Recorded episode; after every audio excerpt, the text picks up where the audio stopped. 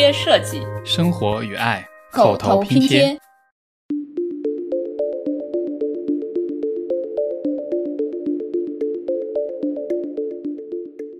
生命真的是就非常的巧合，就如果当时错一点点的话，可能整个人类都不会存在。但我看到这种大规模殖民，我就马上会想到很多国际政治上的争端，肯定别人会有很多质疑，说你这些人的身份要怎么算，会不会有一些科学伦理上的一些问题？可能人类的局限性只有在争夺资源的时候就就能被看到。人类这种天生的好奇心跟探索欲，真的是把我们跟别的物种区分开一个很重大的一个特质。正是因为就我们有这种求知欲、探索欲，才可以一直有技术上的革新。Hello，大家好，欢迎收听新一期的口头拼贴。我们最近发现建筑师的实践的边界越来越宽广。最近获得普利兹克奖的凯雷，他就致力于在非洲乡村有一些用本土智慧来为当地的居民服务的建筑。但是有另外一部分建筑师呢，我们最近也看到他们在朝向元宇宙的虚拟世界前进。然后我们今天要关注的呢，是另外一批既天马行空，但是又非常贴近实际的一批建筑，那就是啊、宇宙建筑。怎么就贴近实际了？它是有科学根据的嘛，它是实体空间中的一种建筑。是的，对，然后伊娃，你你对这个宇宙建筑有什么样的理解和关注？我的理解就是因为最近地球世道不太太平，你看又是打仗啊，又是疫情啊，又是拐卖啊，各种乱七八糟的事情，就时常让人有一种想要一键离开地球的冲动。所以呢，为了实现我们这个一键离开地球的想法，我们就得在宇宙里搞搞房地产，是不是？对，所以我一直也对这个话题很感兴趣，因为我想走，我想离开，这日子过不下去了。那我们今天请来了一位跟我们的建筑设计可能关系听起来没有那么紧，但是却对这一期将有很大贡献的一位嘉宾。以我们两个浅薄的知识是不可能聊这么硬核的科技的话题的，所以我们请为大家请来了一位物理学博士，然后他研究的方向也跟我们的外太空和宇宙很有关系。据说他是研究暗物质的，虽然我也不知道什么是暗物质，要不然你自我介绍一下，顺便介绍一下什么是暗物质吧。用我们听得懂的话来 介绍对。对对对，好，呃，我叫 Nick，现在在宾大攻读物理学博士第五年，呃，主攻的方向是实验粒子物理学，呃，基本上就是我们会见到一些探测器，然后去探求那些微观粒子的一些呃相互作用的一些法则，基本上就是在看世界构成的最基本那些规则是什么样。然后再细分的话，我就是呃研究暗暗物质方向。然后刚刚伊娃问到了暗物质是什么，就其实我们真的也对这个东西知道的不是很多，所以才把它叫暗物质。然后嗯、呃但它又是在宇宙中非常重要的存在。就根据现在的观测的话，整个宇宙中，就我们这种普通的这种原子构成的生物体，各种物质大概只占百分之五左右。然后，但是暗物质的话，它其实是占百分之二十七，所以是非常非常非常多。然后，然后剩下的百分之六十多是叫暗能量，那个就是 another story 了。但是，哦听起来很邪恶的感觉。但基本上也是呃，我我们对它了解的非常少，所以叫把它叫暗能量，因为基本上嗯看不到它。暗能量听起来好二次元的感觉。对，是有点中二的 feel。对对，但是暗物质的话，是我们已经有一些呃很明显的间接的证据证明它是真的存在的。嗯，其中一个很重要的证据就是，当我们拿天文望远镜呃在观测银河系中那些天体的时候，就因为它们都会发光嘛，所以它们就是像我们一样的普通的由原子这些呃普通物质构成的呃星体，我们的望远镜就可以看到，因为它们可以发出光。我们又知道有万有引引力这个概念，对吧？所以它们就是在绕着银河系核在那里转来转去，转来转去。所以根据那些万有引力的力学来推的话，其实可以能算出它们的那些轨道的速度。但是呢，经过我们的观测，然后呃看他们的速度的时候，发现他们的速度其实要比普通的法则预测的要快很多。这样的话，他们就会觉得其实还有很多我们看不到的物质，呃，在银河系中央。因为只有足够多的物质的时候。他们的速度才会达到非常快，所以基本上是一个间接的一个证据，证明说银河系中有很多我们看不到的物质在那里，所以我们就把它叫做暗物质。就相当于你在一个路上走路，但是你并没有走那么快，但是你走的飞快，然后其实是有一个看不见的鬼在推你，对对对对对，对就是这样，这样的话就是一个鬼的间接证据，等于是这样。对，就是证明了鬼的存在，不是暗物质的存在，不是对对，其其实。伊娃的这个比喻非常好，因为像我们也会把这些呃看不到的粒子叫做幽灵粒子，因为基本上他们是真的是鬼，对他们对，因为他们就不怎么跟我们发生一些反应，所以的话就我们会把它做幽灵粒子。然后提到幽灵粒子的话，呃，像我们现在已经观测到的一个幽灵粒子叫做中微子，它也是一种基本粒子啊，这个也是我之前在做的一项研究，就是像中微子的话，其实。啊，它是在我们生活中它到处都常见的。最明显的一个就是在太阳系中，因为有核聚变反应嘛，它就会产生中微子。像现在的话，其实每秒钟都会有上亿个中微子穿过我们的身体，但是它其实并不会跟我们发生任何反应，就因为它跟普通物质的作用非常非常的小。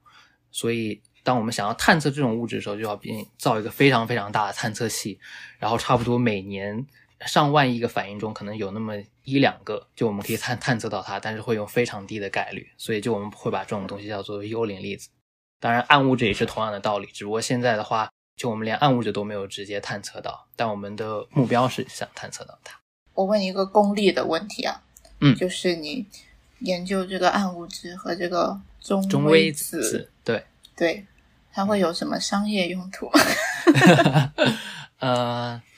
其实像你这个问题的话，就也是很多教授写 proposal 然后就会考虑到 这个这个问题，就因为说到最后都是说到经费嘛，很多钱的问题。但是像我们做这些很基础研究的呃科研，它短期内是看不到什么商业研究，但是它在长期，就是十年呃甚至五十年、一百年上，它真的是很有革命性的意义，就好像。嗯，就好像就我们现在用的互联网，其实就是当时呃在欧洲的一个大型粒子推撞机，就是为了让科研人员可以及时分享这些数据所建造的。就是万维网，其实最开始就也是用于粒子物理科研分享数据用的。对，就是这个科研，它是它在中途它会有很多 revolutionary 的 technology 啊，就你可能十年内看不到它的商业效用，但是过几十年它就会有。就好像现在在疯狂研究的那些呃商业核聚变，其实也是这样，因为地球的资源迟早会有一天被耗完嘛，所以就研究核聚变就非常的重要。对，就是它中途它会带来很多的呃技术上的可行。对对，因为可能涉及到太多概念，可能需要比较系统性的去了解。嗯，不过我们今天反正也不是来给大家上那个物理课的嘛，对对，我们来讲一讲那个太空建筑师这回事。嗯。对我刚才为什么问这个商业的用途这个问题呢？就是因为现在很多建筑师，包括很多明星的事务所，像什么 B I G 啊、S O M 啊、Foster 什么的，都已经开始在研究一些在。啊，太空啊，或者其他的星球上建房子的一些项目，甚至有一些商业公司呢，比如说像一些中东的土豪公司啊，或者有一些不知道哪里的很有钱的离奇公司啊，都开始在研究一些什么在太空盖酒店啊，或者做一些太空旅行的项目。我们觉得这件事情其实也不是很遥远啊，甚至说我们看到新闻说，在二零二七年已经要盖一个世界上第一个太空酒店，然后可以让大家去那里度假。对，所以我们今天就想跟大家聊一下，呃，各种各样的太空的建筑，还有它们之间的可能性。然后由于这个技术还非常的不成熟嘛，大家基本是处于什么都不知道就在那里瞎想的状态，所以也有很多奇思妙想，有很多我也不知道科不科学的想法。因为有时候看着觉得有点搞笑，有时候又看着其实好像很有道理的样子，那我也无法判断。所以我们今天就请来了这样一位比较懂的人来跟我们聊一聊，我们这些建筑师是不是在白日做梦。就是他们说的想的方法到底有没有可行性，还是说就是在物理学家看来就是在搞笑的一种存在？对我尽我所能。首先呢，比如说我刚才就说嘛，像我就是觉得地球这个日子过不下去了，所以我想上天。然后其他人我或者其他公司为什么这么热衷于研究去宇宙盖房子这件事情？你们觉得在宇宙盖房子或者离开地球这件事有什么必要性吗？我觉得，因为就人们对于这个世界毁灭啊这种担忧是从很早以前就有了，包括一些传说呀，什么玛雅的二零一二那种大灭绝呀，其实人们一直都在想有没有一个备选的居住地的可能性。相关的科学研究是非常多了，由各个国家的这个航天局领导的这种对外星的生存的可能性一直都都存在。到最近几年的话，可能因为一些技术更加的成熟，所以他们会把一些建筑师也拉进来，一起来畅想，就是有没有更落地的一些方案是能够去推进这件事情的。而且，就因为刚才尼克有说。就是地球的资源有限嘛，而且其实很多在地球上特别稀有的一些什么矿物质啊、一些金属啊，在很多小行星上或者甚至月球上都是蛮常见的。所以如果开矿啊，就是这种资源可以去其他星球上或者宇宙中就是挖掘的话，其实也可能给地球带来很大的经济利益。还有，比如说有一些需要很高精度或者很高科技的一些什么光纤啊，或者一些零件什么的，它其实制造的过程需要它的环境很特殊，比如说它在零重力的条件下建造出来会更加的精确，不会受到很多影响。所以未来可能会把有一些这些有的没的放到太空里面去建造，然后这样会质量更好，然后可能也会带动科技的革命。对，像你们说这些都是，我觉得都说在点子上。但我想到一个比较根本的，就是就地球迟早一天会毁灭，就这个 多早 多早。我突然觉得我们这期标题有了，物理博士揭秘地球灭亡时间，地球迟早要毁灭。嗯嗯，对，这个其实就不是受人类所影响，就是大概在嗯数十亿年之后，因为太阳它本身是一个恒星。然后它是有自己的一定的寿命，因为它也在一直在燃烧自己本身的的燃料，就迟早有一天它也会耗尽它的燃料。然后按照太阳的演化规律来说，它之后会变得越来越热，而且它的半径会变得越来越大，就是迟早有一天地球上的温度会越来越高，越来越高，然后最后所有的水都会被气化，然后整个所有的生物基本上都是都会灭绝。所以这是基本上。地球的一个命运，但我是觉得数十亿年的嗯 time scales 来说的话，我觉得人类很有可能在那之前已经把自己给灭亡，所以 对，但是但是如果你想只看呃自然方面的因素的话，的确也就也是应该去寻找可以居住的其他的星球之类的。唉，而且而且像最近这些，不好意思，这 一这一聊就聊这么沉重。怎么在开地球追悼会一样？没有没有，嗯，我觉得最近嗯去太空的话题比较火，可能是因为 SpaceX 的原因吧。就是对，当当这个去太空变成一个很商业化的行为之后，就会变得没有那么遥不可及。而且而且，我觉得从某种方面来说，商业化就尤其是在美国这种资本主义社会，它其实是很可以对这个产业注入很多的资金。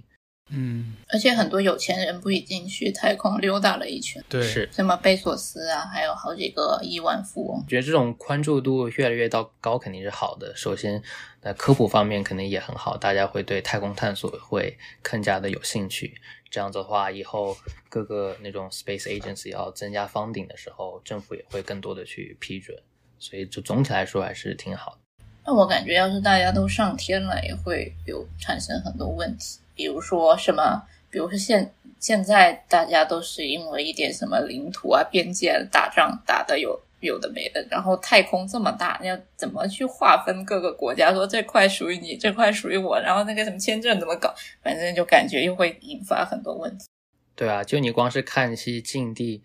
近地轨道上已经有这种问题，就好像中国发射太空站，然后美国就会非常的警惕，然后国际空间站也不会让让中国的宇航员上去。就你能看到，光是离开地表几百公里就已经发生这样的事，你可以想象以后去别的星球上，嗯，都会发生什么？这得打成啥样？好。然后我们就说嘛，那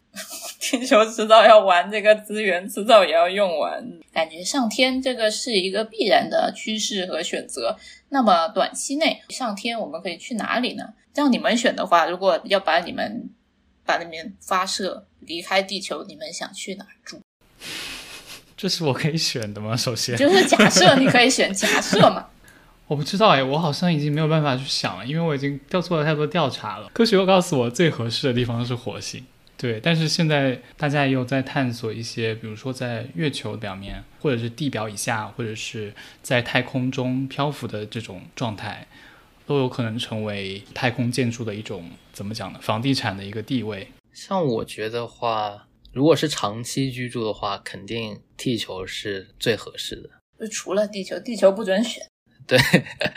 嗯，那如果不考虑技术呃限定的话，我觉得就很想去一些银河系外的，然后跟地球条件差不多，就也挺宜居的一个一个星球，然后能最好能看到一些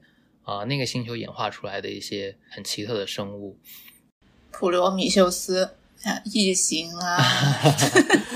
这也是有一定的风险。这提出来一个蛮有意思的问题，就是你觉得我们会有多快可以就是找到在系外这样一个跟地球类似的？因为我觉得这个会决定说我们要把更多的精力投入在对于是太阳系内的这个适应，还是说是去找一个更合适的对更合适的星球？就这个问题是这样，其实。很早以前已经开始在寻找了。就美国 NASA 有一个计划，就叫叫做开普勒任务，就发射一个太空望远镜在地球轨道上，它就一直在寻找银河系外的一些适合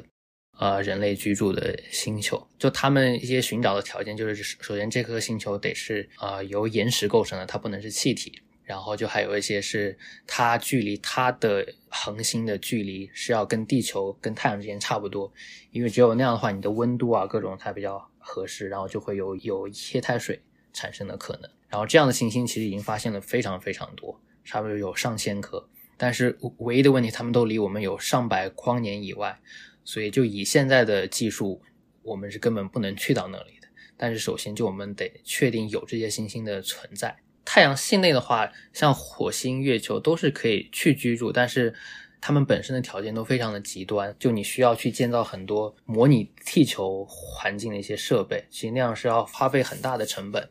最好的话就是能找到一颗跟地球差不多的，但经过这么多年寻找，就发现像地球这样的行星真的是非常低的概率产生，因为它就是一个怎么说，可以说是。很美丽的一个巧合，就它这个地球距太阳的距离刚好，而且又刚好是在太阳系中一个比较稳定的轨道。因为你如果不在一个稳定的轨道，就会有非常多的行星来撞击你，就你不可能有长期稳定的一个环境来发展出高等的生命。所以真的找了这么久，发现地球真的是一个非常可爱的巧合。而且我们很爽的是，外外面还有一颗巨大的那个木星，本来要打地球的陨石啊，什么乱七八糟都都被它挡住了，所以它救了我们很多命。对啊，而且而且，当你如果想象这些整个太阳系，它最开始形成都是非常的 random，然后慢慢的、慢慢的变成这样，你就会觉得生命真的是就就非常的巧合。就就如果当时错一点点的话，可能整个人类都不会存在。不过这也是按我们这一款生命的需求。对于这个来说是很巧合，其他的生命他们可能并不需要我们这些条件，他们可能比较耐高温啊，比较耐寒啊。所以，对，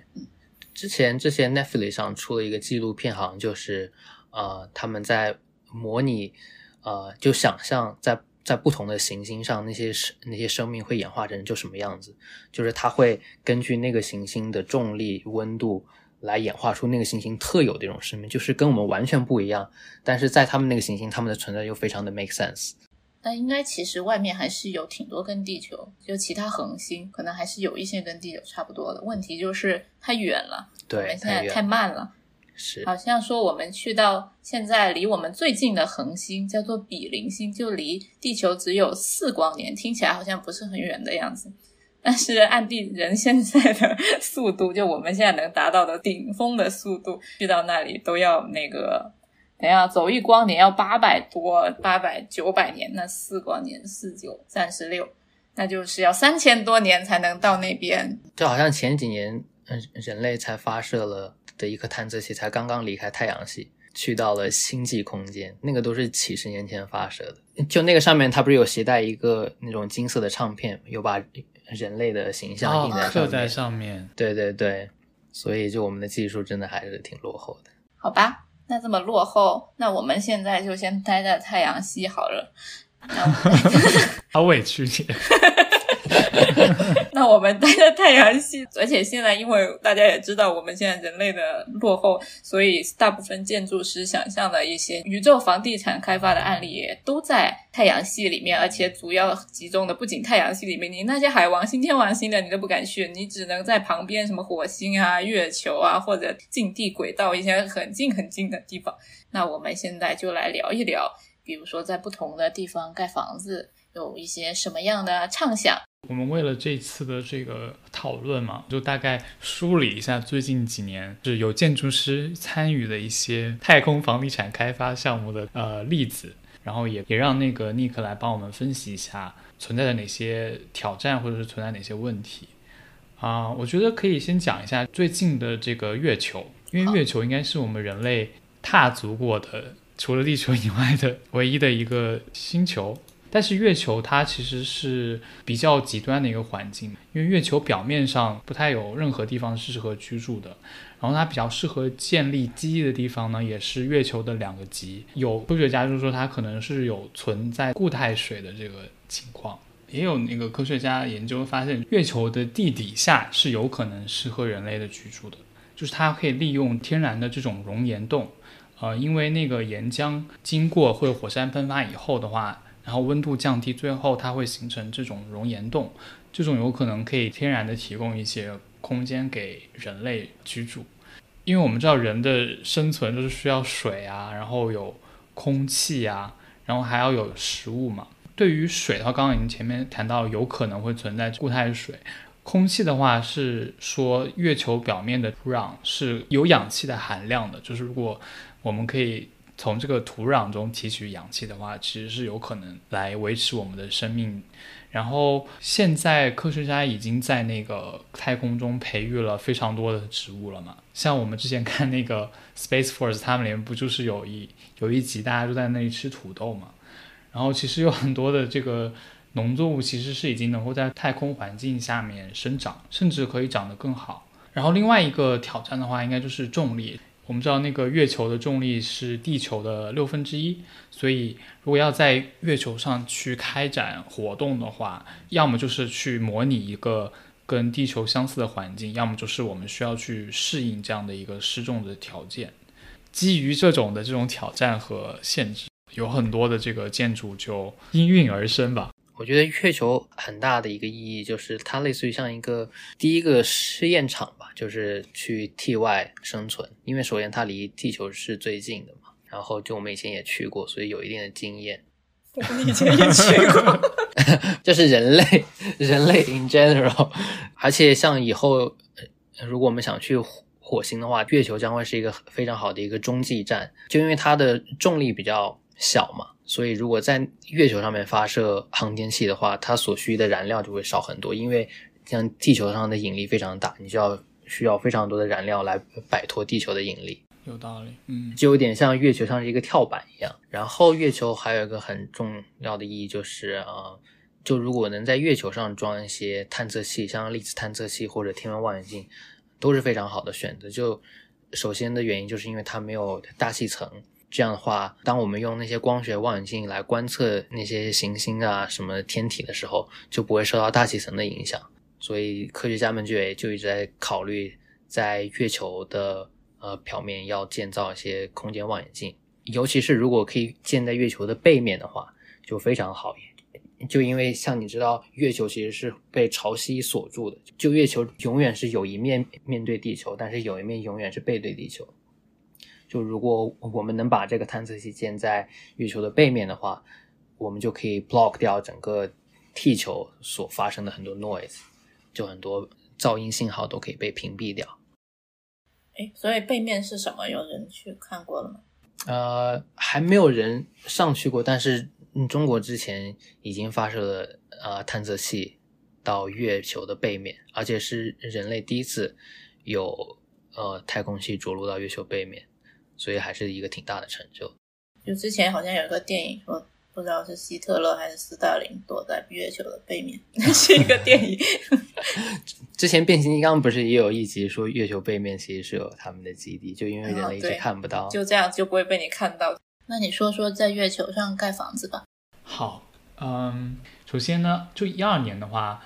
这个算是我看到的比较早的一个，就是有建筑事务所来参与的项目了。就是福斯特参与的这个月球生活，他们是和欧洲航天局 ESA 合作的，叫做月球栖息。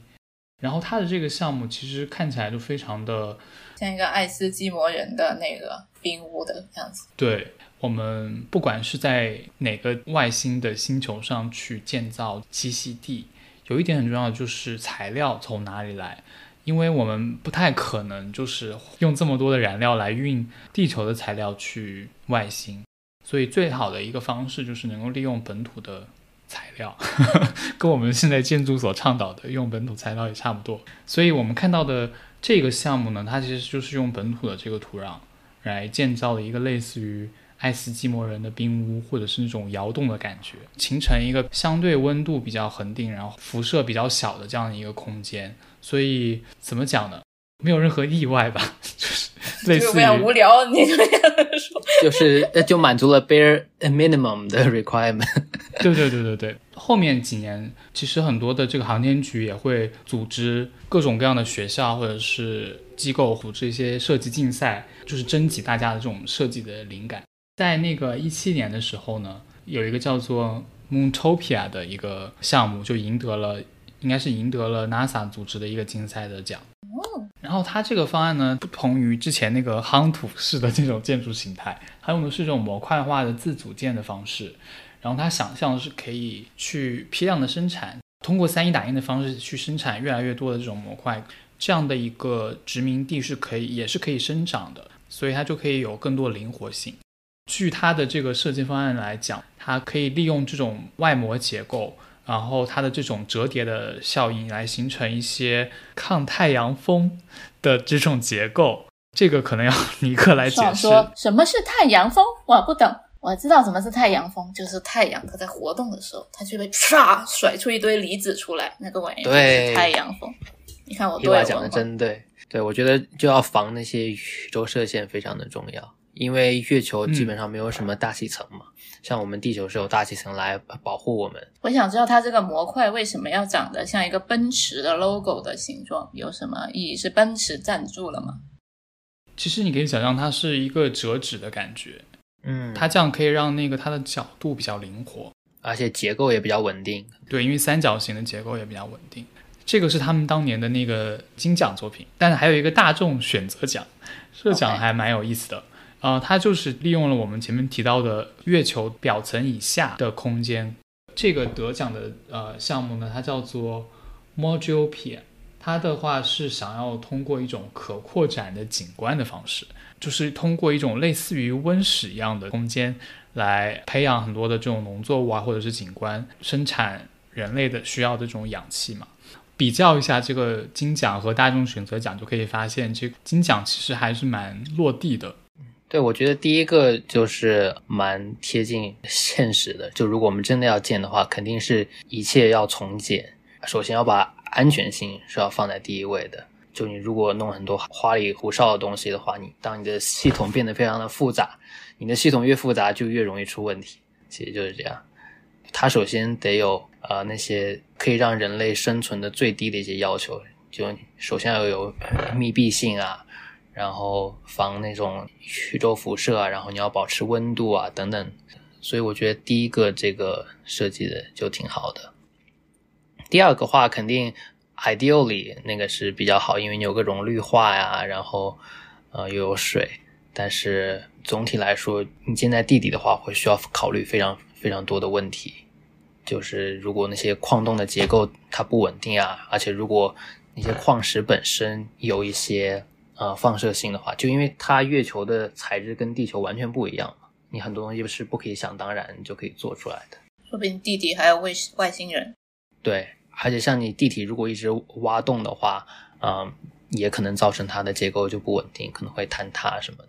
好，那我们时间再往前推进，到了一九年的话，SOM 和麻省理工大学、欧洲航天局也有合作的一个项目，叫做月球村。总体来讲的话，理念跟之前没有太大的区别，但他们在这个建筑设计的这个思路上面有一个改变，他们就不再是用这种。帐篷型这种棚状的结构，它其实是一个柱体，它就是比较高耸，就相对于之前的方案来讲的话，然后它是模块的充气设计，可以使它压缩以后通过火箭运输，然后再送到月球以后充气形成这样的一个尺寸。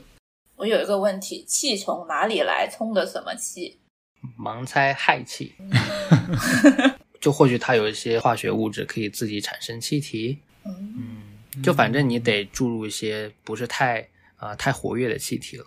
对，嗯，就像氦气或者二氧化碳之类。OK，然后这个项目它是选择在了月球的南极这个地方呢，是在整个农历年，就是应该是 lunar year，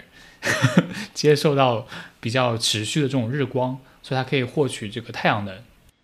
它就是像一个子弹一样的形状，然后分为四层，每层应该有不一样的功能。就反正看下来，就还是你不觉得住在月球就很容易抑郁吗？会，感觉是个监狱。对，就如果你有那种幽闭恐惧症的话，我觉得是非常不适合住在月球。我觉得其实就是把空间站落地了，然后但是它那个狭小的感觉还是有。对，就感觉你一直住在一个飞机上的这种感觉。很多宇航员说，他们就是住在一个。价造价非常昂贵的监狱里面，是，就感觉真住在月球的话，真的是，除非你有迫不得已的任务，你应该才会去住在那里，就长期住在那里。就好像如果有些科研任务的话，可能就需要有这种呃建筑来让科学家、宇航员去住。嫦娥，他住好久。嫦娥，嫦娥还有月桂树，还有玉兔。对我感觉月球更是一些资源啊、商业的价值比较高，就好像去开发他们的矿啊。你去娱乐去住长期的话，真的感觉没有住在地球上舒服。哪哪儿有地球上舒服？你给他举出一个有趣。对，之前有个电影叫《Moon》，拍的特别好。嗯，对，那个很棒。我觉得他那个里面，嗯，整个对月球基地的设置应该会比较现实一点。对，嗯。他会考虑的非常的商业化，因为那些公司嘛，他肯定是想尝尝试把各种成本压到最低，所以你就看看那些 bare minimum 是什么。嗯，然后我们离开月球前往火星，火星的话是公认的太阳系内的，我们有可能真的住过去的一块土地。对于火星来讲的话，有很多相似的挑战，比如说。啊，利用水，那火星上已经证实是有五百万立方米的水，但是在火星上还是要非常高效的利用水资源。另外的话，就是火星上没有化石的这个燃料，所以火星的能源必须是那种可再生的能源。然后极端天气就不用说了，它也是非常稀薄的大气层，然后也有很高的这个辐射，还有很冷。虽然它叫火星，但它很冷。哦。金星其实，在成分、体重和重力方面比较接近地球，但是对于那个外星殖民而言的话，火星的环境会更适宜，因为火星一天的这个时间跟地球一天的时间比较接近，它的太阳日时长是二十四小时三十九分，就是对于我们人类来讲的话，是相对比较好呃适应的一个环境。金星很热诶，金星有四百多摄氏度。对，因为金星离太阳太近了。对，有一年的 NASA 这个挑战赛的获奖提案叫做 AI 太空工厂，它的这个提案和我们前面的月球的 SOM 的这个项目很相似。它呢是利用了机器人来从那火星的岩石中提取玄武岩纤维和生物塑料来制造的这个建筑。当然也是利用 3D 打印，利用当地的材料，就是跟刚刚那个，虽然他们从结构上讲都是这种子弹型的这种造型，但是它不是呃预制的发射到火星上，它是利用当地的材料来组建的。他们计划是在就是人类派人前往火星之前，然后先派出机器人来获得这种原材料，加工好，然后在我们去的时候它就已经建好了。然后它的结构当然也是为了抵抗风和辐射，它的这种子弹的造型呢，是为了减小占地面积，还有增加那个机械臂 3D 打印的效率。因为对你知道对对它这样圆圆的，它这样就一根臂就是一直转圈就盖好了，就不用挪来挪去。确实，这个跟 3D 打印技术的原理也是很有直接的关系。我觉得火星跟月球很大一个不同，就是火星上面有很强的沙尘暴，所以我当时看到这个设计的时候，我就想要它防风的能力得要非常强才行。又或者你可以直接把大部分建在地底下，这样或许就会更稳定。嗯，嗯，你刚才你刚才不是说地底下那个会不稳定，然后它那个是就是你刚刚说月球是挖空洞嘛，我就我意思，这个是它直接就是的打立柱那种打下去。对埋进去。哦，对对，嗯，说到地底下，那就我们可以讲下一个方案，它叫火星殖民，是由这个叫做 ZA Architects 做的。它这个建造方式，其实我们在迪拜世博会的那一期有聊到，它利用的是 3D 打印机和细菌生成的砖块建造的。这个方案一看起来就会比较没有那么落地。它的提议是说，利用一个大型的地下洞穴网络来殖民火星。因为我们前面提到，就是在火星上有这样的因为喷发或者是熔岩活动形成的一些洞穴，然后它的这个逻辑方式呢，第一阶段是先将机器人送到火星啊，然后把这些机器人就开始在这个玄武岩中雕刻这种大型的洞穴，然后他们会凿成一种六角柱的形状。这种柱其实我们好像在那种火山喷发地带经常能够看到，就地球上也有这种岩石的形成。然后它会把这个最薄弱的地方就是凿成一个空性的空间，它在用这个玄武岩编织一种织物，可能就是像我们刚刚提到的细菌网络，形成一种织物来做成它的一个楼板，所以它就是相当于是一个地下的一个空间。听起来好牛逼啊！为什么能把石头变成一个软绵绵的一个织物？嗯，这个技术我确实不了解，应该这应该是跟材料学有关系了。盘丝冻技术。对，可能用了一些新的材料。那我还是没懂，它那个那跟细菌又有什么关系呢？细菌应该是帮助生成了一些粘合胶水。对，我们可以理解成，就是说，它利用了细菌来生成一些来凝结土壤或者是凝结这些岩石的一个砂浆的感觉。对，我觉得它可能是一个可回收的一个概念吧。maybe 它可以从当地居住的人的那种可能粪便中提取一些物质，这个可以回收那些细菌，怎么样？就是细菌应该是可以适应，就是那种极限的一个条件的吧？对对对，地地球上很多生物其实都可以在火星啊、月球这种极限环境中生存，就是尤其是那些单单细胞生物，他们在那些黄石公园的那些岩浆口，不就找到特别多这种生物？哦，对，可能是利用这种比较厉害的细菌，比我们人类厉害很多的，先去对 先去帮我们对，但是但是是这样其实有个很大的风险，就是而且而且大家搞科研都会非常的注重，就是就是当你把一种呃生物带去另一个星球的时候，它有可能会给当地的一些生命体带来非常灾难性的结果。他对他可能会觉得哇，火星好爽，然后又没有天敌，然后就瞬间覆盖了整个火星。对，而且尤其是在我们还在尝试探索火星上有没有生命痕迹的时候，你如果就带这样的地球上的细菌过去的时候，你很容易被那种细菌 confuse，因为它有可能被泄露。那样的话，你就可能会得到一个错误的结论，说哦这是火星的生物。嗯，所以，所以他这个 idea 可能在科学界会受到非常强烈的 反对，因为你等于去，你等于是污染了火星那种 native 的 environment。嗯，就跟当时那个美洲一开始殖民的时候，那个欧洲人来到那个美洲大陆，遇到那些印第安人，就带来了很多莫名其妙的病毒啊什么的。对对但因为他们接触了很久，已经有抗体，但印第安人一直在这里，从来没有接触过这些什么流感病毒啊什么的，然后就迅速的死了很多人。对，这也是为什么呃，当我们从火星、月球带那种样本回来，都是要非常注意他们的隔离，因为万一他们有携带什么细菌或者什么东西的话，如果感染了全人类，可能就是灭绝的危险，对，就真的是很危险。好，我们继续。然后一五年的时候呢，因为美国航天局证实了火星上有流动水的存在，建筑师那就脑洞大开，他们就想说，水是生命的基石，我就要跟随水，用水的方法来构思定位和构建我们的设计。然后他们就是利用了在火星北部地区丰富的地下冰层，来创造一个垂直的冰壳，然后用这个冰壳来做这个建筑。怎么说呢？就相当于一个冰屋的概念。又是啊爱斯基摩人，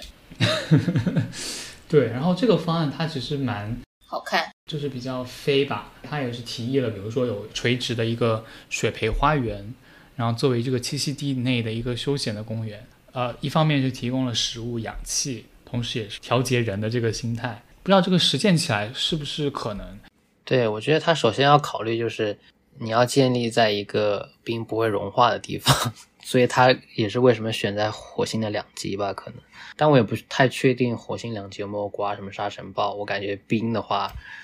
有点难抵御沙尘暴。哎，所以火星上有沙尘暴，说明火星上有风，对不对？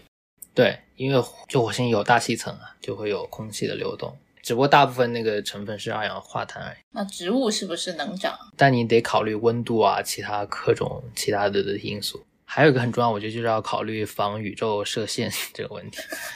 冰不挡宇宙射线，是不是？冰的话应该挺难，就算你如果要去注重的话，你肯定要穿着全身防护服，你不能像在地球一样，就是穿着普通的衣服，感觉也挺难受的，人被宇宙射线射到了会怎么样？会致癌呀、因为等于是那些粒子把你的 DNA 给破坏了。哦那那为什么中微子穿过我我就没事儿？因为中微子基本上不跟你身体发生反应，中中微子基本上可以，它可以完全穿过整个地球，它可以当地球是透明，非常非常小的概率才能跟地球反应。好，那我们来说这个冰屋吧，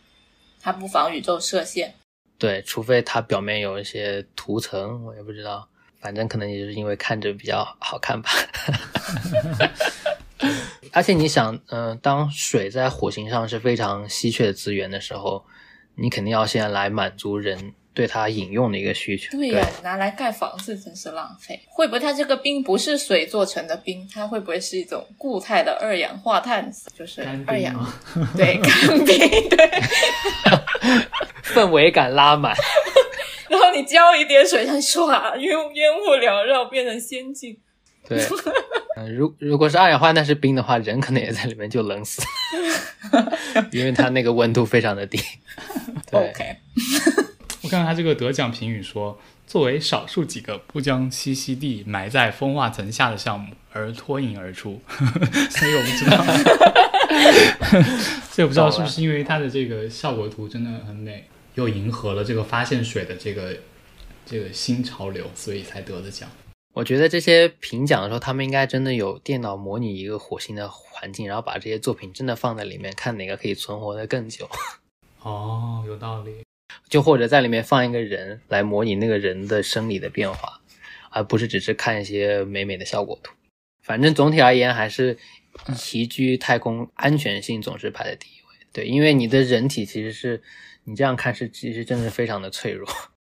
哎，我突然有个观察，因为它的这个结构是好像是它直接连接到了地下的冰层，所以火星地表以下是有这种永久性的冰层的。嗯，对，它如果是这样的话，应该可以。如果只是在冰洞里直接挖好，而不是把它搬到地面上了的话，好吧。看来看去都是要建在地底下比较哦，我看到一个更离奇的，我也想补充一个。嗯，有一个马来西亚的建筑事务所，就马来西亚人嘛，他们就更加在地，就有很非常 local 的感觉。他们想在火星上用竹子盖房子，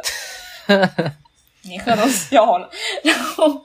他们呢，他们的想法呢，也是说啊，火星地下有水，有水好啊，这样就可以种植物了。所以呢，他们就在要在人类去之前，先发射一个竹子栖息地，就是一个预制好的温室发过去，咻，扔到火星上，然后用钻头钻入地下的冰层，然后用这些水给竹子的生长供给那个水分，然后因为竹子生长特别快嘛，到大概三年，它们就会长成一个比较好的竹子，然后就从那个温室里面取出来，机器人再把它们加工变成藤条，然后就编织编织编织编织编织成一个。那个竹篮打水一场空的那个竹篮，然后把它倒扣过来，扣在地上，然后变成了一个竹子编织的房子。嗯，我觉得这个想法很新奇啊，就是跟之前那些伪科学，就是假装很科学的科学方式不太一样，因为这个听起来就很不靠谱。然后，这个加深了我们对马来西亚建筑的刻板印象。就可以问这个设计师，他愿不愿意坐在一个藤条做的宇宙飞船里？藤条做的宇宙飞船。对，就是我第一个看到这个藤条做，我就考虑它的气密性。对，嗯，就是气压这个问题。嗯，很通风这个。当时火星的风你吹一下你也完过去。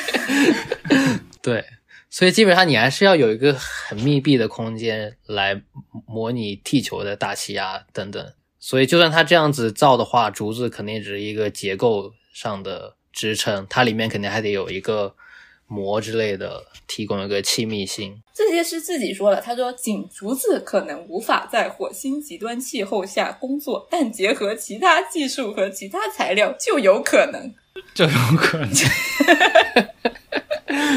那我们进入到下一个。另外有一个外星的房地产开发中现身多次的，就是这个 B I G。其实他们之前在那个月球上面也跟 NASA 有合作，有一个叫做奥林普斯计划。他们在一七年的时候呢，是跟中东的一个航天中心有一个合作，修建了一百九十万平方英尺的一个圆顶结构来造的一个太空模拟城市。所以它其实不是一个真实的对于那个火星的一个方案，它因为它要考虑到它在那个阿联酋的沙漠中去修建一个真实的这样的一个环境，然后它最后会向那个游客来开放，来介绍一些怎么讲呢？就是一些呃太空的针对于这个火星殖民的一些技术吧。这个方案就很像一个巨大的温室。它在实践中呢，是更偏向于对于一些极端环境下的一些技术的探索。但是，二零二零一年，就是过了六年之后呢，他们又与 NASA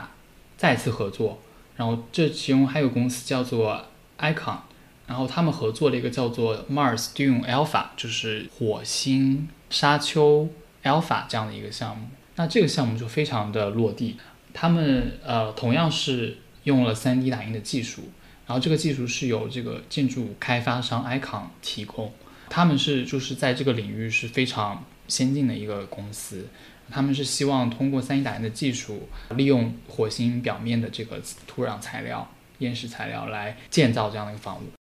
那它这个建筑本身看起来跟我们平常的这种地球上的建筑差不太多，是这种四四方方的空间，可能是从这个实际的材料上的考虑的话，确实是。做到了比较节约，然后有高可行性的策略。我们可以先说说这个火星科学城。我觉得这 idea 挺好，它可以在地球上先测试它整个系统的那种自给自足的能力。但以我对中东人的了解，他们肯定主要是想做一个旅游项目。是，应该也是个噱头，就是看起来比较像火星，大家去拍照。对，看起来像火星的一个旅游项目。它看起来太像那个生物圈一号了。对对对，二号二号生物圈一号是地球，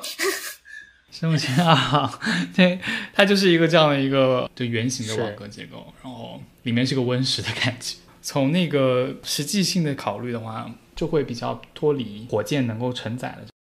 是，就你怎么看都好像它是把一个地球搬到了火星上。我觉得它可以，它可以里面展示一些像食物啊这些东西怎么去生产循环，我觉得那个还蛮有意义。但是考虑到它外部结构，可能没有太大意义。对，嗯，但它可能也可以做一些实验，说比如说让三 D 打印机器人去那里现场开采那个原原料，然后现场三 D 打印变成建筑的一个可能性。对。那还有很长一段路。之前 NASA 才刚发射那个火星车，然后放了一个小直升机飞起来。你想那么简单一个动作，他们都调试了那么久，以后要去打印还是要走很长的路。可以给大家推荐一个 YouTube 频道，叫做 NASA Johnson，就是 NASA 的那些宇航员在空间站里面拍视频，拍他们的日常生活。然后发到 YouTube 上还挺有意思的，比如说宇航员在太空里面怎么洗头，你还可以去看他们在太空上吃东西，比如说在太空上吃披萨，在太空上过感恩节吃火鸡，看了之后你就再也不想去太空了，因为他们都是用那种脱水的食物，一包包的，就很像猫粮，就可能比我家猫吃的还差点。然后你要吃的时候现场加一点点水，然后加热，然后它就会变成一个。有点像猫罐头一样的，里面有一些菜渣的东西的，蛮惨的。的确，据伊朗马斯克在一五年的时候宣布的计划，他是想要在今年开始往火星上发送火箭来建造这个基地。嗯，我其实不太确定这个项目是不是在按这个当时发布的这个时间线来进行，但他的计划是在二零二二年有至少两艘货船将降落在火星上。然后机器人开始安装电力、采矿和一些基础设施，确认水资源和一些潜在的危险。我们知道这个 SpaceX，因为它的火箭是想要可以就是到了那边以后还可以回来的嘛，就是可以反复利用、回收。对，所以它是想要就是达到一种商业利益最大化的这样的一个模式。然后你可以看到它的这个畅想其实是非常的宏大的。它的这个效果图里面呢，其实就是相当于一个很完整的一个城市模型。是有各种各样的这种不同功能的啊模块建筑，嗯，所以他今年就要过去了。按他的计划的话，今年就是他第一个开始启动的一年。从从他的这个技术技术上讲，我不太知道，就是他的这个技术已经达到了说可以前往火星，然后开始建设的这个条件了吗？我觉得他技术上呢，就是理论上应该都是成熟的，因为 NASA 毕竟已经。就已经在就火星上降落了嘛？关键是你真正去实行的话，肯定会有很多 unexpected 的东西，肯定得先去试错了。我觉得，但我但我看到他这种殖民，这种大规模殖民，我就马上会想到很多国际政治上的争端，就是对，肯定肯定别人会有很多很多质疑，说你这些人的身份要怎么算，会不会有一些科学伦理上的一些问题？嗯。这其实是一个蛮重要的话题，就是对这个土地到底是属于谁的？就是他作为一个这块算美国还是算？他作为一个私人公司，他就是他的这个权利要怎么去界定？像我们就可以先看地球上的南极洲，其实就是一个最好的例子。那里就是大家一起开发，然后没有人来 claim 这块地是我的那种。那大家在南极现在是怎么划分的呢？就是各自有各自的科考站，然后，然后如果有帮助的话，好像也不会有国别的的限制，就大家都会去帮对方。但如果发现了什么重大的有利可图的东西，大家还能这么友好，那就不一定了。是啊，是啊，所以 如果只是看看企鹅，大家就觉得那就算了，就可对，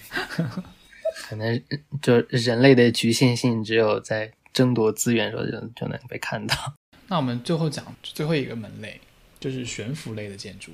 因为刚开始嘛，我们说到，因为我们现在人类非常局限的那个交通工具，所以我们也去不了太远的地方，只能在地球附近，比如说月球啊、火星啊，说甚至更近一点，就是近地轨道的一些地方建造一些太空的居住地。比如说，有一个很常见的想法，就是就是在悬浮在地球的周边做一个啊居住的地方，而且这个技术现在也有很多了。比如说，国际空间站就是一个比较典型的例子，很多宇航员已经在那里住了很久，也在比较有成熟的那种接送服务啊，然后在里面生活啊、洗澡啊，甚至看牙医啊。有一些建筑公司呢，也发现了这其中的商机，比如说在其中可以搞一个旅游业。啊，其中有一个公司就想说，在二零二七年，他们想要建造一个第一个太空酒店，然后它的形状呢，就是一个大家可以想象一个巨大的圆环，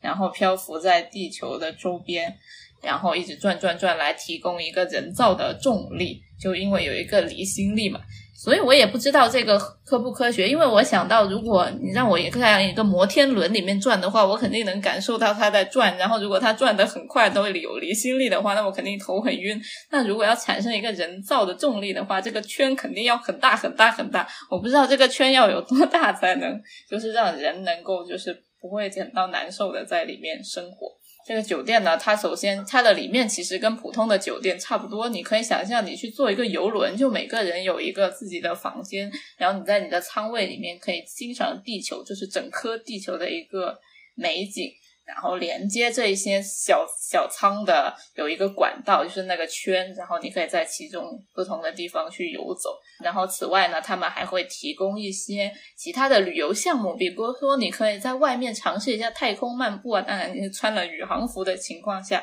来感受一下没有重力的感觉，或者看看外面在宇宙里面走是什么样子的。对，然后还有一些其其他的就是正常的酒店服务，什么冰淇淋啊。还有一些什么失重房啊，这些是一些特别的娱乐项目，对。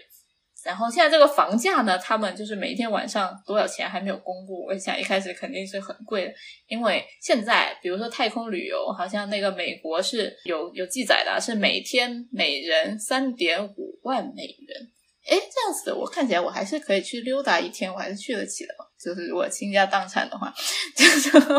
然后我现在这个太空旅游这个酒店我不知道多少钱。然后他们是希望说，随着这个技术越来越进步，他们可以把这个成本降下来，让它变成一个跟游轮差不多的一个价格。呃，但是这个想法其实很多很多很多年前的一些什么科幻作品里面就已经经常出现了，就是用这种超大的环来产生人工的重力。因为我们知道，现在在国际空间站里面的宇航员，他其实是在一个零重力的条件里面去生活，会造成很多问题。比如说，你太久没有重力，你的肌肉就会萎缩啊，然后身体一些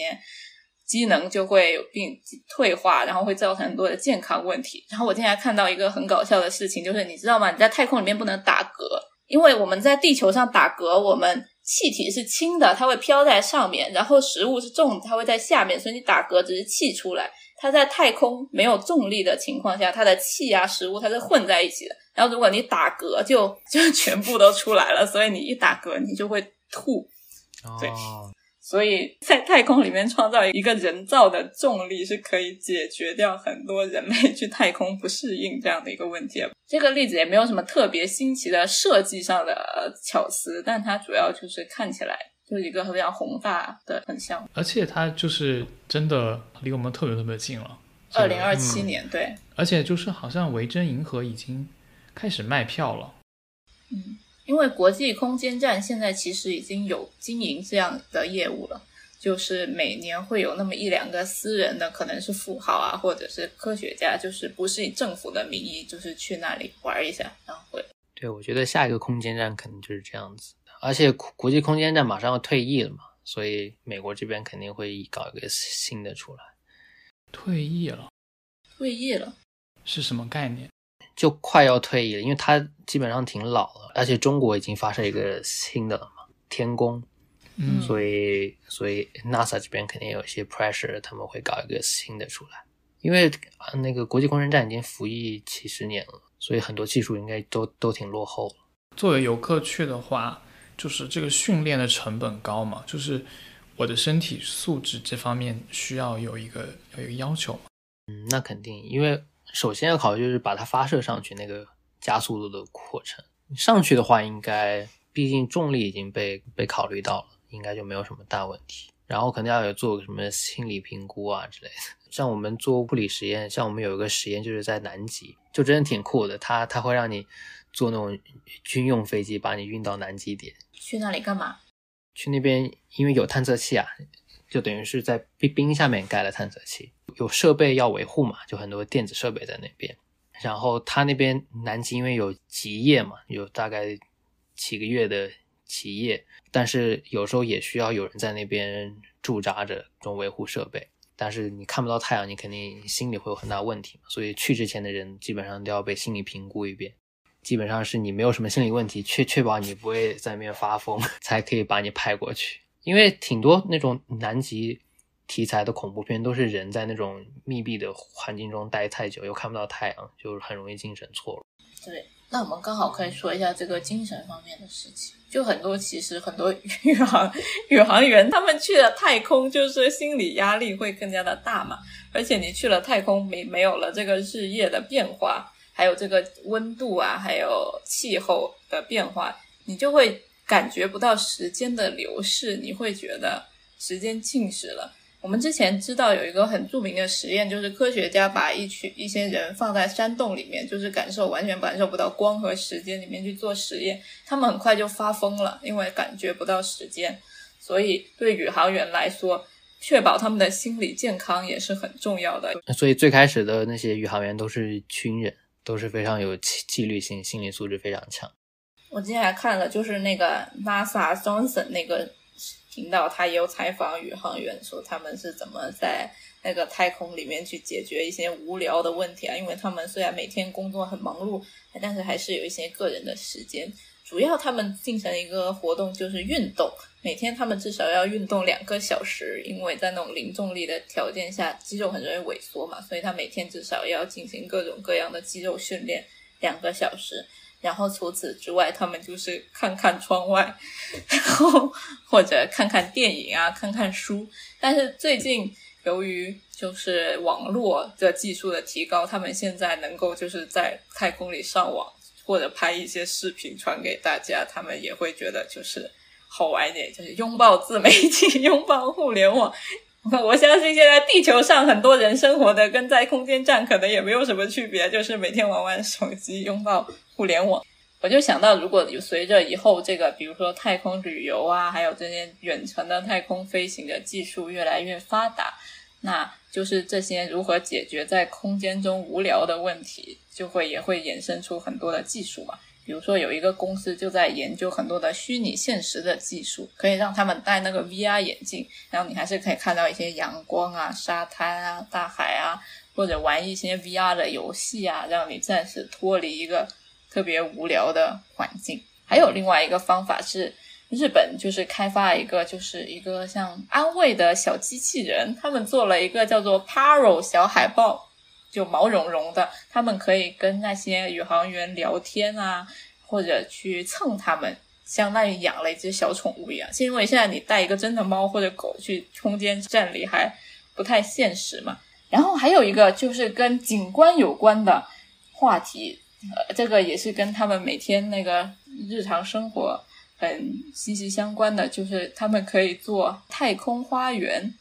因为现在大部分空间站的食物还是从地球上带过去的嘛，但以后如果我们要去火星啊，或者去其他地方比较远的，老是在地球带过去也不现实，所以他们就开始研究在宇宙里面种菜啊，种植物。但是他现现在他们也成功了，就是已经种了一些什么生菜啊、莴苣啊、一些豆类都可以在宇宙中种植成功，并且那个食用了。而且他们也发现说，通过让宇航员他们去照料这些生长的植物，他们可以跟地球上的一些生命周期保持联系，就是保持一些安慰。而且他们也可以打发一些时间。而且通过这种自给自足的这种耕种，然后生产的模式，也可以让他们在空间站中的幸福感稍微有一点提升，就是没有那么的无聊。有一个公司叫做 Veggie 太空花园，他们就会做了一个，有一像一个小行李箱，每个小行李箱里面有六种植物，有六棵菜，里面包括了就是可以光给植物造成光照，就是他们需要的光照的一些什么红外线、红光啊、蓝光啊，还有一些他们需要的营养包，就是包裹在植物根系的一个营养包，让。植物可以生长，可以让宇航员带到空间站去，然后每个宇航员就会带着这样一个随身的太空花园小包裹去那边种，然后自己种自己吃。他们种植物这个真的还蛮有用的，因为你在微重力的环境下，你整体的辐射也有点不一样嘛。因为你在太空站，你等于是没有什么那那大气层的防护，它的辐射水平跟地球是不一样的。所以某种程度上有点像一个转基因基地，因为你把农作物带上去之后，它可能就会有一些朝各个方面的突变，就而且是那种地球上达不到的突变条件，所以他们说不定就会发现一些那种超级农作物、超级土豆、超级辣椒。但从一个心理层面来说，就是如果只是为了抚慰心灵，他们也可以光种不吃，只或者只记录一些数据，也可以。就就跟上你在家种植物一样，你也不会吃它们。是，是是什么？嗯，我没有吃过它们，我没有吃过它们。我是想说，对于他们来讲，人吃肯定最好。你要想要是有人在上面种榴莲，开个榴莲就完蛋了。榴莲很难种吧？榴莲是个树哎。对。如果人偷偷带榴莲进太空站，应该是列入违禁食品名单。还想到一个，就是如果你要长期那种宇宙间星际旅行的话，就是那种可能要让你 travel 几十年那种，让人进入一种低温冬眠的状态就很重要。嗯，科幻片里面不是也挺多这种吗？对，这个是对我们之后如果要星际殖民的话是非常重要的一项技术，因为你的人人的寿命根本达不到那么久远嘛。嗯，是。像在异形里面，不就是那些船上都是那种人类的胚胎被冷冻起来？所以现在的技术是可以，就比如说我现在把我冻起来，然后再把我解冻，我还是跟以前一样。现在已经有人动起来了，但是不醒得过来就不知道。是 是是，还冻着，就挺多人这样，挺多好像都只会动一个头那种，你知道吗？那身体不要了，割下来。对他们就有点像觉得以后 maybe 有技术可以有一个头也可以，就是那种那种身患绝症，你知道吗？就家人真的是很 desperate，就会这样子，就给自己留个念想那种。对，现在已经动了不少人了，但还没有醒过来的就是了。对，这时候的确是不该醒来。对，现在不是一个 good timing。是，我们去了太空搞房地产，然后就会产生很多的问题。我们之前不是说了吗？就是比如说从领领土、领空这些问题上是一个比较典型的，但可能还会有一些居住环境问题。比如说你 basically 你在地球上有什么居住环境问题，你去了太空还是有。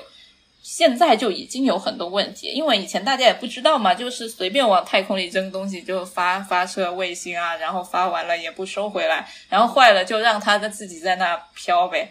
然后随着现在太空越来越多，越来越多，就经常会发生一些什么撞击的一些事件。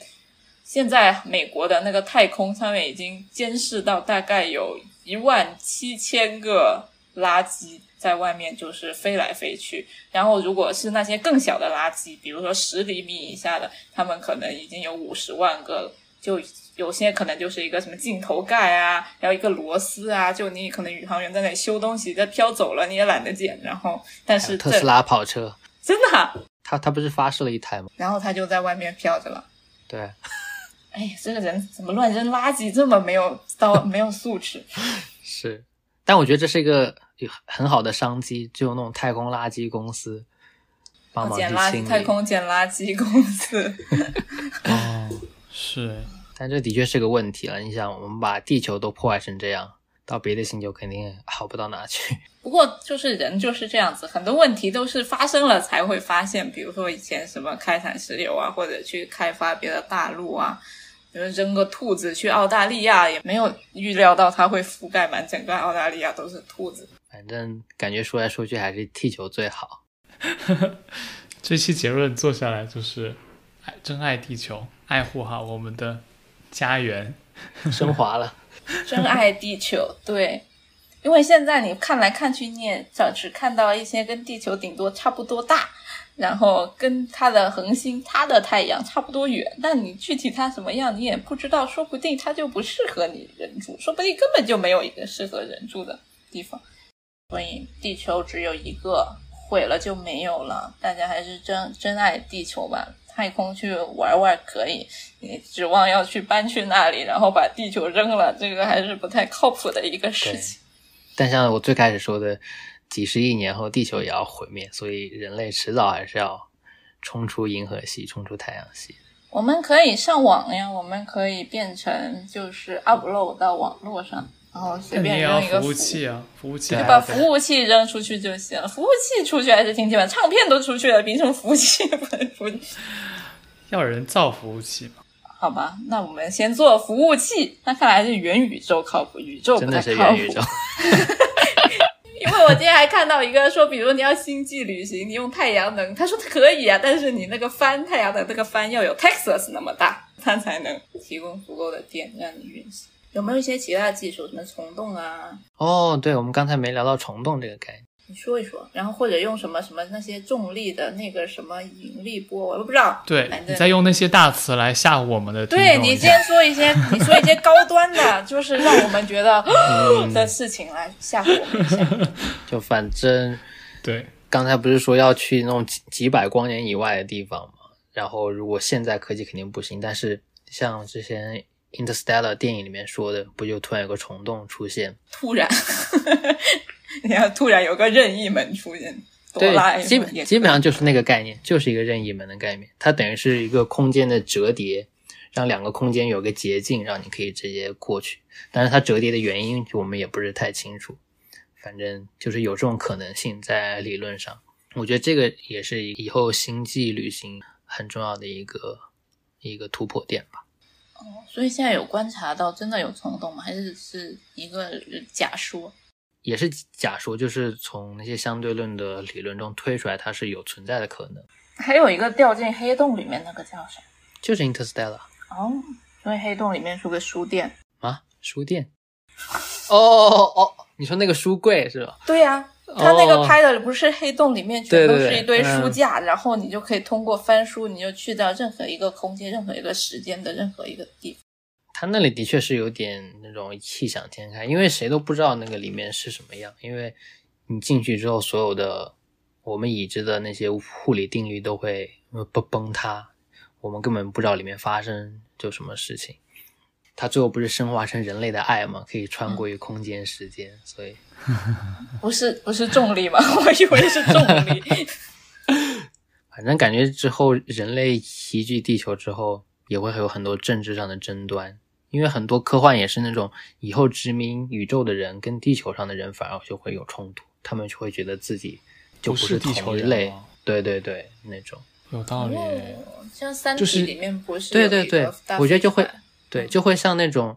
地球可能会对那种殖民宇宙的人收税，然后税如果太高，他们就会想独立，就像当时美国一样。美国一样，对 对对，我觉得真的历史就会重复，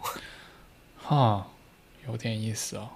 万恶之源还是人类这个物种人类的劣的劣根性。好，我们最后说一点就是正能量，对吧？好吧。好，我们说点正能量的。正能量就是还是要保护地球啊！真的是一颗银河系中的珍珠，真的是要非常小的概率才能形成一个这样很适合居住，就是距离太阳的距离又刚好，温温度又刚好，又有大气层，又不会经常受小行星攻击。又有刚好的重力，又有刚好的温度，又有水，还有磁场，是，真的就已经是天堂了。所以我们已经在天堂了。我稍微找补一点，就是对这期的主题来讲的话，我觉得 这些对于那个外星就是空间的探索，可能也是像 Nick 的所做的工作一样，他可能会推动一些技术的进步，然后这些这些技术其实可能反过来，即使我们的地球被我们保护好了，也还是可以利用到一些其他的方面。比如说 3D 打印啊，这些技术本的探索本身还是蛮有价值的，就是从今天看到了非常多样，不管是从材料学啊，或者是这种生物学啊，各种方面其实都有在运用到，所以它未来的这种建筑的探索，它就不只是一种空间本身的这种设计，而是更多的结合了很多技术啊、材料啊方面的一些推广。对，我觉得就是人类这种天生的好奇心跟探索欲，真的是把我们跟别的物种区分开一个很重大的一个特质。正是因为就我们有这种求知欲、探索欲，才可以一直有技术上的革新。虽然那个技术当时好像只是为了满足我们的好奇心而已，但是它长远而来看来，还是对我们的社会发展等等会是非常有帮助的。就好像量子力学一样，我们最开始也只是为了研究一些基本粒子，它们是在干什么，但其实对我们实实际生活中当时看来完全没有任何用。但是你看，在一百年后的今天，量子计算机就是我们的下一个工业革命的一个点。所以很多时候真的不可以太短视，你很多时候你应该是为了创新而去创新，然后之后那些效益会慢慢的显露出来。嗯，比如说我们在建筑师在地球上可能是个夕阳产业，但太空建筑师还是一个朝阳产业，对不对？哦，但我们以后可能门槛更高了。对你可能就得像你尼克这样的人才能去当太空建筑师。对对对，就我们可以开那种 consulting company，哎，对，我们可以一起，对，我们一起开一个太空建筑公司。哎，不错，那有最后个专家咨询组。没办法，人类就是这么短视。我们用自身来作为了证明。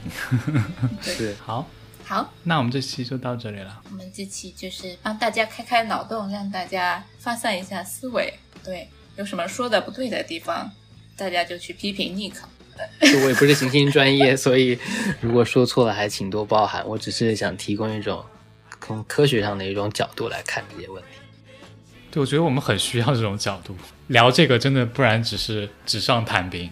对对对都要去火星上种竹子了，可还行。好，那我们再次感谢 Nick，谢谢。谢谢你。感谢您收听口头拼贴。如果你喜欢我们的节目，欢迎在各个泛用型客户端订阅我们，给我们留言和五星好评。也欢迎你关注我们的微博、微信公众号，加入我们的听友群，和在微信公众号中给我们打赏。我们下期再见。